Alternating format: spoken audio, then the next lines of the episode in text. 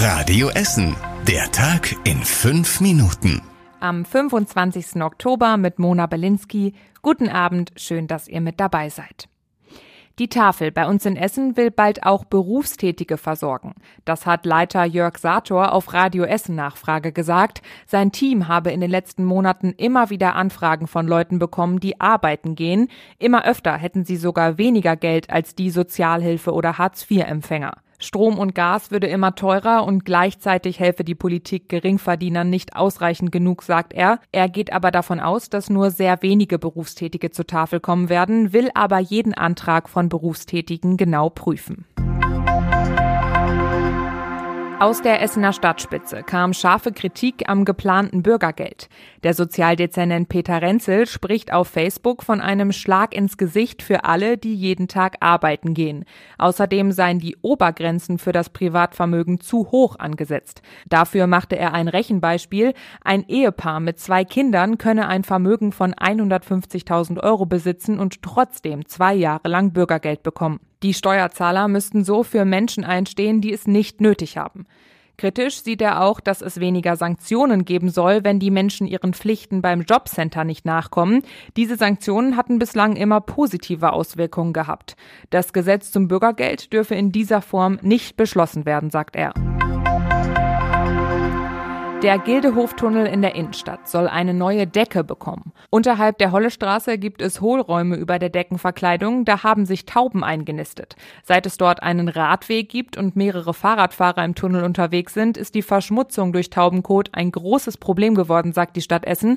Nächstes Jahr im Sommer soll die Decke in diesem Bereich deswegen abgenommen werden, damit die Tauben verschwinden. Die Löcher in der Decke einfach zu verschließen wäre keine Lösung, dann würden die Tauben dort drin nämlich eingeschlossen sein.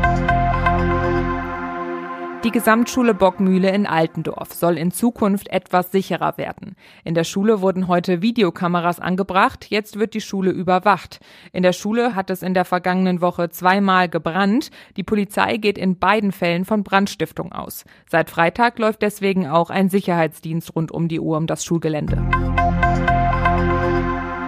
Gestern Abend hat es bei uns in der Stadt einen Messerangriff gegeben. Am S-Bahnhof in Frohnhausen haben zwei Jugendliche gegen Viertel nach acht einen 37-Jährigen angegriffen, das sagt die Polizei. Dabei haben sie auch ein Messer benutzt und den Mann leicht verletzt. Er kam zur Sicherheit ins Krankenhaus. Die beiden Jugendlichen sind danach geflohen. Die Polizei sucht sie jetzt. Eine Beschreibung der beiden findet ihr auf radioessen.de. Die Satirepartei Die Partei will, dass die Stadt Essen einen Walk of Fame in der Innenstadt bekommt. Das beantragt sie morgen im Stadtrat. Mit Steinsternen im Boden will sie, ähnlich wie beim Original in Hollywood, berühmte Persönlichkeiten aus Essen ehren. Zum Beispiel Stauder-Gründer Jakob Stauder oder Glockenhorst, den wohl bekanntesten RWE-Fan. Die Partei hofft nach eigenen Angaben, die Innenstadt damit schöner zu machen und Touristen anzulocken. Die Veranstalter der Litruhe sind zufrieden mit den Besucherzahlen der Messe in diesem Jahr. Insgesamt sind fast doppelt so viele Menschen zur Literaturmesse gekommen wie im letzten Jahr. Das kann unter anderem an den wegfallenden Corona-Beschränkungen liegen, sagen sie. Besonders gut angekommen ist das Klassenbuchprogramm. Da konnten Kinder kostenlos teilnehmen und es gab über 20 verschiedene Lesungen. Und zum Schluss noch ein Blick auf den Sport. Im Niederrhein-Pokal kommt es gerade zu einem Essener Stadtderby. Der ETB Schwarz-Weiß Essen trifft am Uhlenkrug-Stadion auf Rot-Weiß Essen. Der RWE geht als Drittligist als klarer Favorit ins Spiel.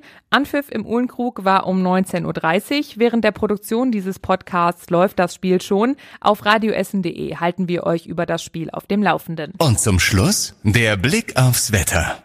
Heute Nacht gehen die Temperaturen runter auf 12 Grad und es bleibt fast überall trocken. Morgen bekommen wir dann warme 20 Grad maximal. Es bleibt trocken und eher bewölkt und die Sonne zeigt sich nur selten. Das war's mit den aktuellen Nachrichten von heute. Die nächsten aktuellen Nachrichten aus Essen gibt's morgen früh hier in der Radio Essen Frühschicht. Ich wünsche euch einen schönen Abend und bis morgen. Das war der Tag in fünf Minuten. Diesen und alle weiteren Radio Essen Podcasts findet ihr auf radioessen.de und überall da, wo es Podcasts gibt.